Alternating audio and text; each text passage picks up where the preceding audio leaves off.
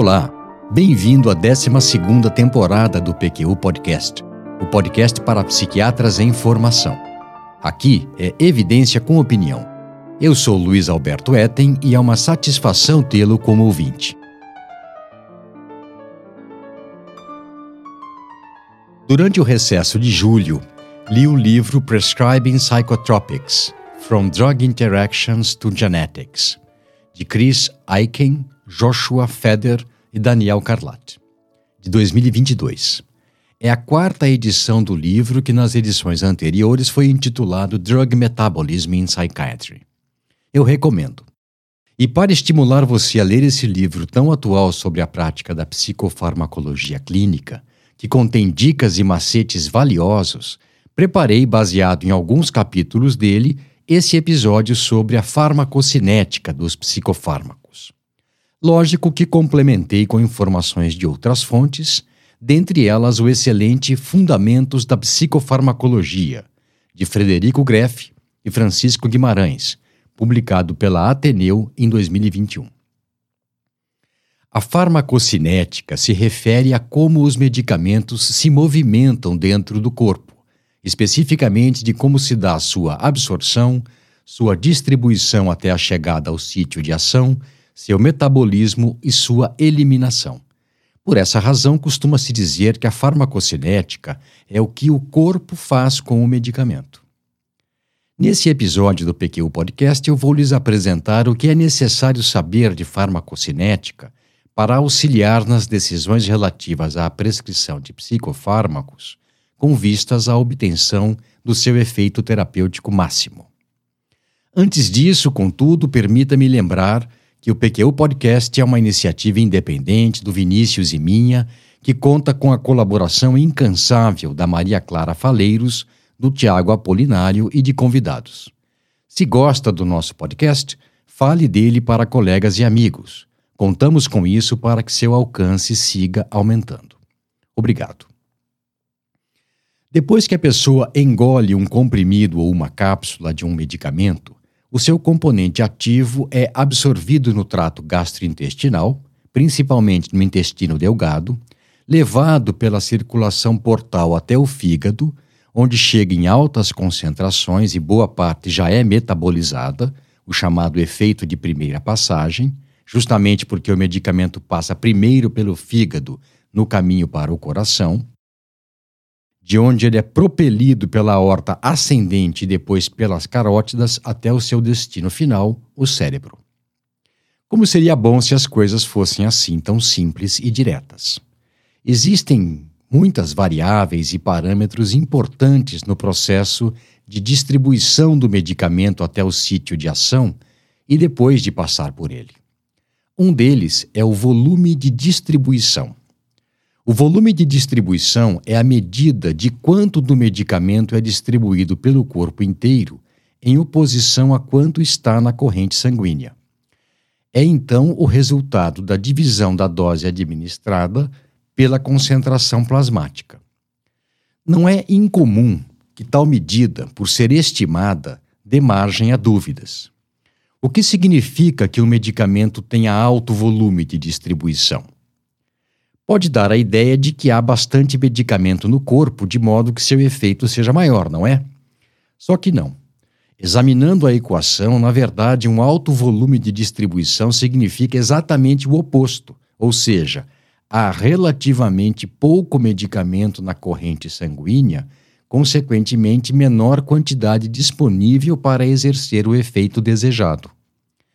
E aí vem uma pergunta inevitável: mas para onde vai a medicação psiquiátrica administrada se não está na corrente sanguínea?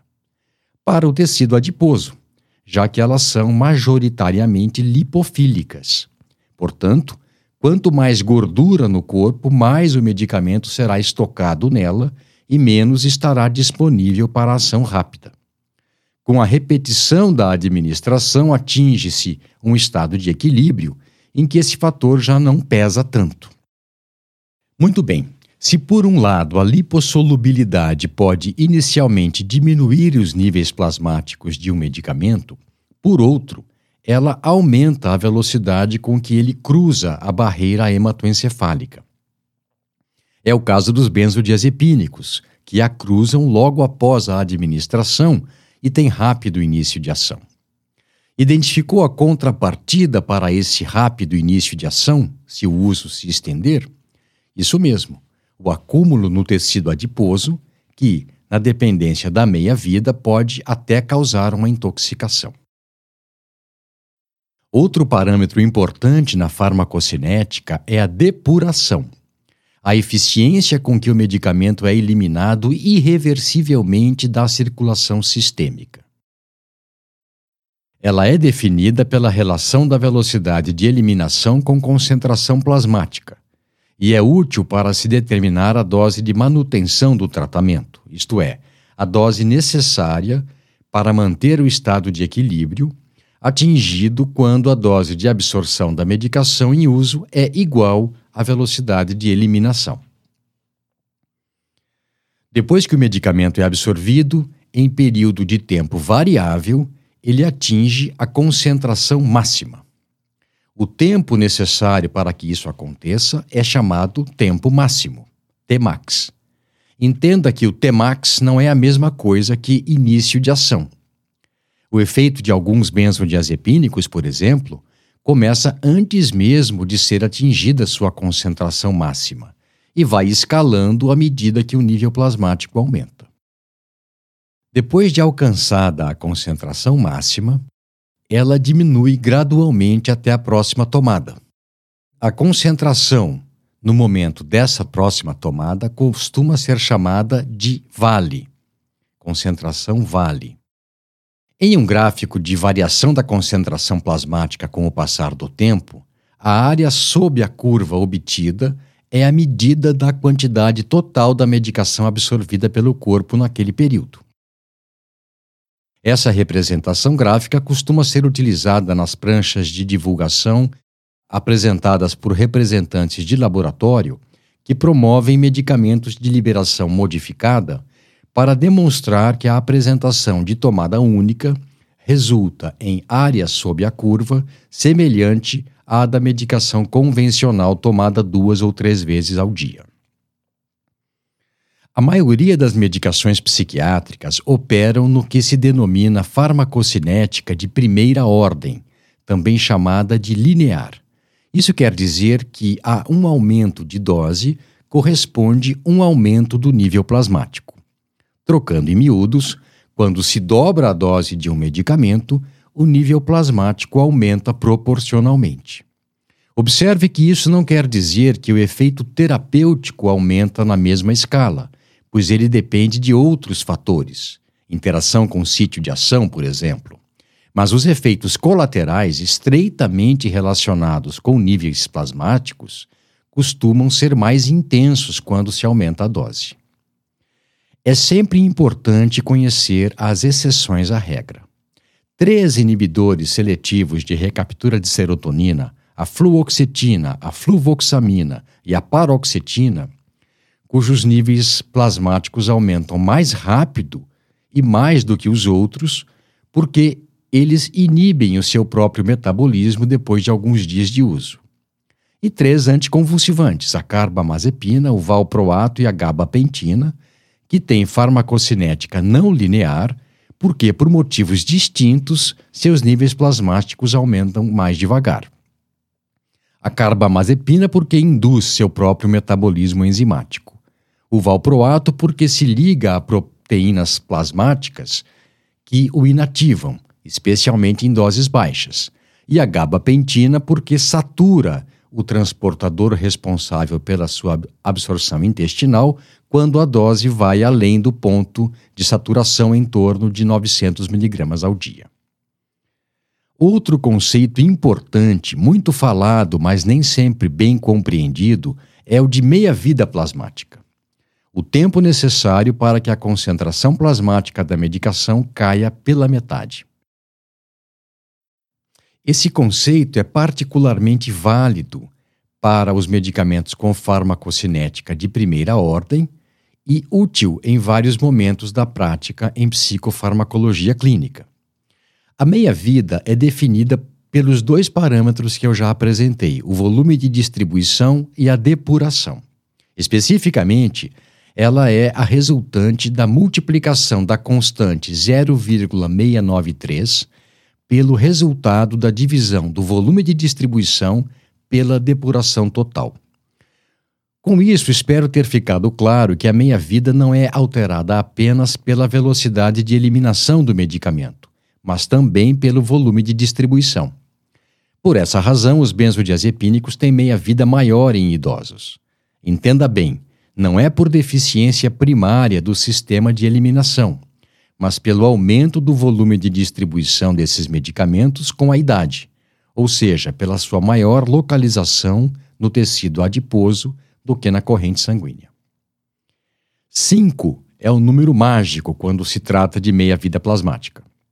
Demora cinco meias-vidas para que se atinja o estado de equilíbrio, o momento a partir do qual a medicação no corpo permanece estável, pois a depuração é semelhante à absorção. E quando o paciente para de tomar o medicamento depois de atingido o estado de equilíbrio, são também cinco meias-vidas para que ele seja eliminado do organismo. É também na meia-vida que se baseia a frequência das tomadas. Um fármaco com meia-vida de 24 horas pode ser administrado uma vez ao dia. Um com meia-vida de 12 horas deve ser tomado duas vezes ao dia, e assim por diante. Não é raro que se utilize medicamento com meia-vida menor do que 24 horas em uma tomada só, para facilitar para o paciente e aumentar a adesão.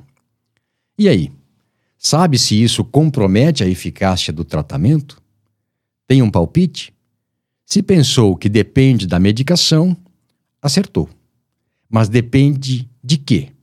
Se pensou que de diversas variáveis, acertou também. Por exemplo, a tranilcipromina, um imal, tem meia-vida de apenas duas horas e seu efeito dura dias, pois ele envolve a inativação da mal de modo irreversível, o que faz com que seu efeito vá diminuindo à medida que a enzima vai sendo renovada pelo organismo, o que demora dias. Na prática, a meia-vida pode fazer muita diferença na hora de se escolher uma medicação. Que falta faz a disponibilidade em nosso meio da buspirona de liberação prolongada? A sua meia-vida de apenas três horas faz com que ela tenha que ser usada pelo menos três vezes ao dia. De resto, praticamente todos os antidepressivos podem ser administrados uma vez ao dia. Isso porque os que têm meia-vida menor do que 12 horas, a bupropiona, trazodona, venlafaxina e desvenlafaxina, estão disponíveis em apresentação de liberação controlada. O mesmo é válido para os antipsicóticos, exceção feita a ziprazidona, cuja meia-vida é de 7 horas. Duas informações mais sobre meia-vida. Primeiro, ela pode mudar de um indivíduo para outro por conta de variações genéticas. E segundo, todo fator que interfira na metabolização pode alterar a meia-vida em relação aos valores médios. Aumentá-la, e aqui temos a idade e a interação com medicamentos que inibem o metabolismo, ou diminuí-la, basicamente por conta de interações medicamentosas ou autoindução enzimática. A lamotrigina, por exemplo, tem meia-vida de 24 horas, mas pode chegar a 48 horas se dada conjuntamente com o valproato de sódio, que inibe o metabolismo dela, ou diminuir para 12 horas, quando administrada com a carbamazepina, potente indutora de enzimas metabolizadoras. E o que mais?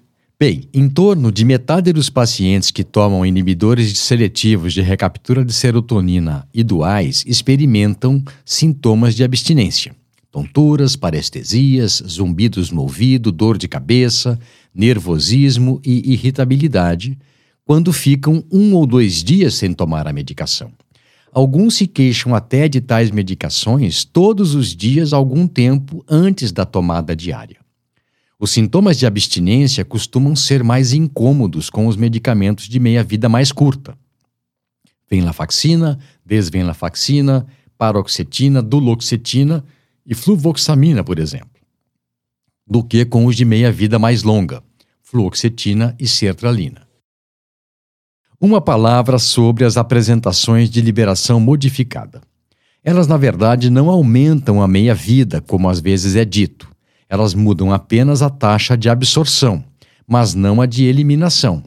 Lógico que, se a absorção é mais lenta e gradual, a permanência da medicação ativa no organismo aumenta, mas não a ponto de evitar a síndrome de abstinência com a interrupção abrupta. Imagino que esteja se perguntando, então, por que não utilizar preferencialmente medicamentos de meia-vida mais longa? Ora, sem dúvida, eles são preferíveis nos pacientes que perdem uma tomada ocasional, a imensa maioria mas eles são mais trabalhosos de serem substituídos, pois por cinco meias-vidas ainda estarão presentes e potencialmente interagindo com o um novo medicamento. Isso significa dizer seis semanas para a fluoxetina, duas semanas para a vortioxetina e três a cinco dias com os demais antidepressivos. Também farão efeito mais duradouro após a suspensão, o que pode ser um problema em caso de virada maníaca. Aproveitarei o ensejo para desfazer um mito. Não é verdade que medicamentos com meia-vida mais longa demoram mais para começar a agir do que os que têm meia-vida curta. Lógico que um medicamento como a fluoxetina demorará mais do que os outros para atingir o estado de equilíbrio, mas os receptores de serotonina não ficarão esperando até que isso aconteça para serem mais ativados. Tudo bem até aqui? Então vamos em frente. Como já falei, as medicações de liberação modificada melhoram a adesão por permitirem uma administração diária de medicamento que, não fosse por essa tecnologia, teria que ser tomado duas ou três vezes ao dia. Além disso, em geral causam menos efeitos colaterais, como ocorre com o lítio de liberação prolongada, muito relacionados com pico plasmático, que nesses casos não ocorrem, né? e menor potencial para abuso, como no caso da ritalina, por exemplo. Mas elas têm lá suas desvantagens: menor flexibilidade de doses, os comprimidos não devem ser cortados ou esmagados ou dissolvidos, problemas de absorção, principalmente em pacientes pós-bariátrica, maior risco de superdosagem acidental, aumento do tempo de permanência da medicação no organismo em caso de superdosagem e custo maior. Eu achei que você gostaria de saber algo sobre a absorção e metabolismo inicial da medicação quando administrada por outras vias, que não a oral. Evidentemente, a endovenosa é a que tem maior biodisponibilidade e a que proporciona picoplasmático e início de ação praticamente imediatos, seguida da intramuscular, da intranasal e da transdérmica. Entenda-se biodisponibilidade por quantidade do medicamento administrado que atinge a circulação sistêmica. No caso da medicação administrada por via endovenosa, ela é de 100%. Pelas vias intramuscular, intranasal e transdérmica, o efeito de primeira passagem pelo fígado é bem menor, em torno de apenas 10% da dose administrada e isso permite que se tenha uma ideia mais precisa da quantidade de medicação ativa circulante, sendo que a administração transdérmica tem liberação mais lenta. Algumas informações sobre antipsicóticos de ação prolongada. O decanoato de aloperidol não é mais do que o aloperidol combinado com o ácido decanoico, um ácido graxo de cadeia longa, por esterificação, e posteriormente dissolvido em óleo de gergelim. Após a aplicação, o produto se difunde entre as fibras musculares e lá permanece enquanto é gradualmente hidrolisado e libera aloperidol na corrente sanguínea por semanas. Exatamente o mesmo processo é utilizado no enantato de flufenazina e no palmitato de paliperidona. Uma palavra sobre a absorção de medicamentos similares e genéricos.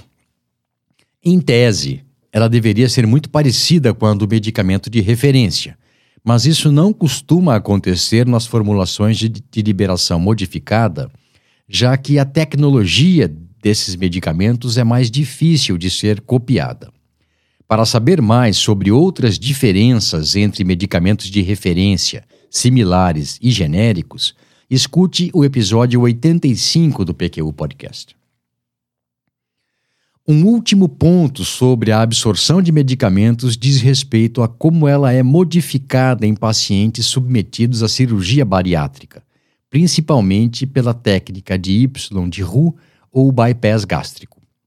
O que se faz nesse procedimento? Basicamente, a ligação de um estômago bastante diminuído em capacidade ao intestino delgado, abaixo do duodeno, justamente a parte em que se dá a maior absorção. Além disso, em pacientes pós-bariátrica, as formulações de liberação modificada podem não ser aproveitadas como se deve, por não permanecerem no trato gastrointestinal o tempo suficiente para serem completamente absorvidas. A solução para esses problemas? Ou mudar para a apresentação de liberação imediata, ou melhor ainda, para as sublinguais dispersíveis na boca ou líquidas. Pois bem, depois de entrarem no organismo pelas diversas vias descritas, a medicação será metabolizada, ou, para utilizarmos um termo mais moderno, biotransformada.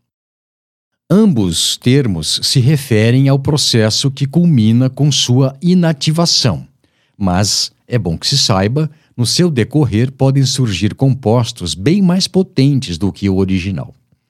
De modo geral, a biotransformação envolve a modificação do medicamento em compostos polares, não lipossolúveis, o que facilita seu trânsito pelos rins e intestino e evita que sejam reabsorvidos nas vias de eliminação.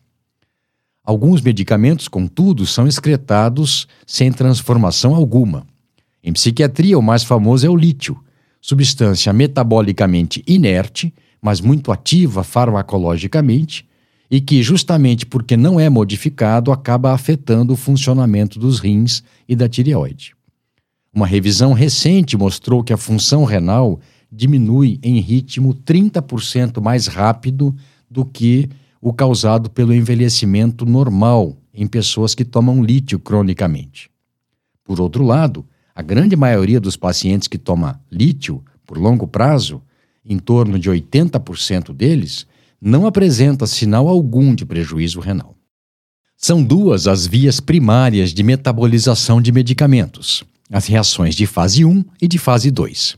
A maioria das reações de fase 1 envolve a participação das enzimas hepáticas e consiste basicamente de modificação de substâncias lipofílicas em hidrofílicas ou solúveis em água por intermédio de reações químicas de oxidação, redução e hidrólise, que preparam as moléculas para as reações de fase 2.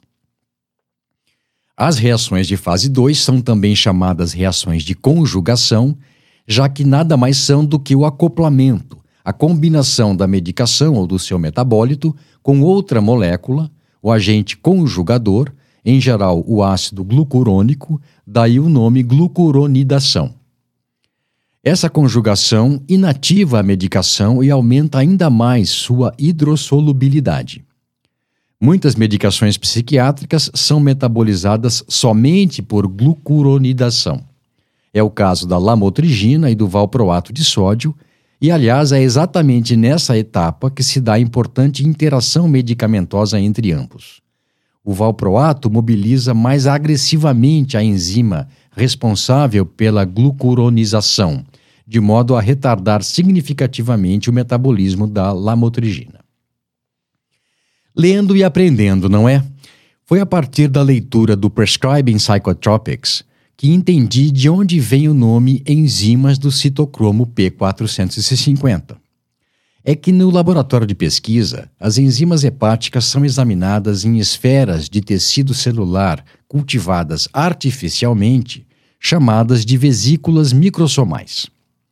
Quando as enzimas são colocadas nessas vesículas, elas liberam um pigmento que absorve a luz em comprimento de onda de 450 nanômetros. Então nós temos cito de vesículas microsomais, cromo de colorido, P de pigmentado e 450 do comprimento de onda de luz, citocromo P450. O fígado, então, como vimos, é um órgão essencial no processo de biotransformação dos medicamentos. E quando ele adoece, como ficamos? Somente em casos de cirrose, o metabolismo dos medicamentos psiquiátricos fica realmente prejudicado.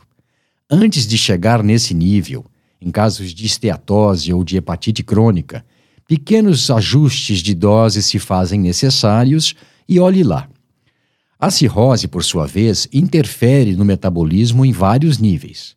Em primeiro lugar, causa redução do fluxo sanguíneo hepático, diminuindo consideravelmente o efeito de primeira passagem e fazendo com que o nível plasmático da medicação aumente. Também causa diminuição da atividade das enzimas P450 pela lesão celular, o que aumenta a meia-vida das medicações, e hipoalbuminemia, que culmina com maior nível plasmático de medicação livre, a parcela ativa do que está circulando. A configuração genética do indivíduo é um fator muito importante na atividade dos processos envolvidos no metabolismo das medicações psiquiátricas. Como bons clínicos, devemos estar atentos à possibilidade de que indivíduos diferentes apresentem respostas diferentes às medicações por esse motivo. No entanto, assim como já apontamos nos episódios 22 e 127 do PQ Podcast, os autores dos dois livros que embasaram esse episódio também não são entusiastas do uso de exames farmacogenéticos na clínica cotidiana, ao menos até que novas evidências demonstrem sua utilidade. Os medicamentos em geral encerram seu tempo de permanência no organismo pela eliminação renal ou intestinal. Os que são utilizados na prática psiquiátrica são mais comumente eliminados pelas fezes depois de metabolizados e inativados pelo fígado. Por conta disso, a prescrição da maioria dos psicotrópicos para pessoas com problemas renais, desde que o fígado e o sistema gastrointestinal estejam intactos, não exige grandes ajustes. Os metabólitos inativos de boa parte dos medicamentos usados em psiquiatria chegam à luz intestinal via sistema hepatobiliar, que começa com dutos muito pequenos e finos dentro do fígado, que convergem para formar os dutos hepáticos direito e esquerdo, que se unem no duto hepático comum, que se junta com o duto cístico da vesícula biliar e formam o colédoco, que desemboca no duodeno. A cirrose prejudica a excreção biliar, resultando em níveis plasmáticos mais elevados. Só para você saber, o capítulo 9 do Prescribing Psychotropics contém tabelas listando os medicamentos que não necessitam de ajuste na dose quando prescritos para pessoas com doença renal grave ou cirrose hepática e os que devem ter a dose reduzida nesses casos. Além disso, informam de quanto deveria ser a redução na dependência de indicativos de gravidade. Que tal uma síntese do que falei até aqui? Uma boa, né? Então vamos lá. Em linhas gerais, a medicação psiquiátrica que você prescreve depois de ingerida será absorvida no intestino delgado, levada até o fígado e de lá para os vários órgãos, especialmente para o cérebro, onde realiza seu efeito até que seja inativada pelas enzimas hepáticas. Essas enzimas trabalham duro para transformar as moléculas do medicamento em compostos hidrofílicos e fazem isso por intermédio de várias manobras: oxidação, redução e hidrólise na fase 1 e conjugação na fase 2, que resultam em compostos hidrossolúveis, inativos e de fácil eliminação renal e principalmente intestinal. A farmacocinética consiste dessas quatro etapas: absorção, distribuição, metabolismo e excreção. Cada uma delas tem lá suas particularidades. Além disso, ela varia de acordo com a idade, o sexo e a etnia das pessoas. Nesse sentido, o Prescribing Psychotropics também não deixa a desejar. Possui capítulos para cada um desses tópicos, além de dedicar uma sessão inteira às interações medicamentosas relevantes na prática psiquiátrica, não só de medicamentos psiquiátricos entre si, mas também com outros medicamentos, alimentos e drogas. Com esse comentário, encerro esse episódio do PQ Podcast em que discorri sobre a farmacocinética dos psicofármacos, destacando algumas particularidades de cada uma de suas fases. Um abraço e até a próxima. Você ouviu mais um episódio do PQU Podcast. Siga-nos no Instagram e acesse nosso site pqpodcast.com.br, onde encontrará todos os episódios já publicados, com as respectivas referências, organizados por data, autor e sessão. Agradecemos sua atenção.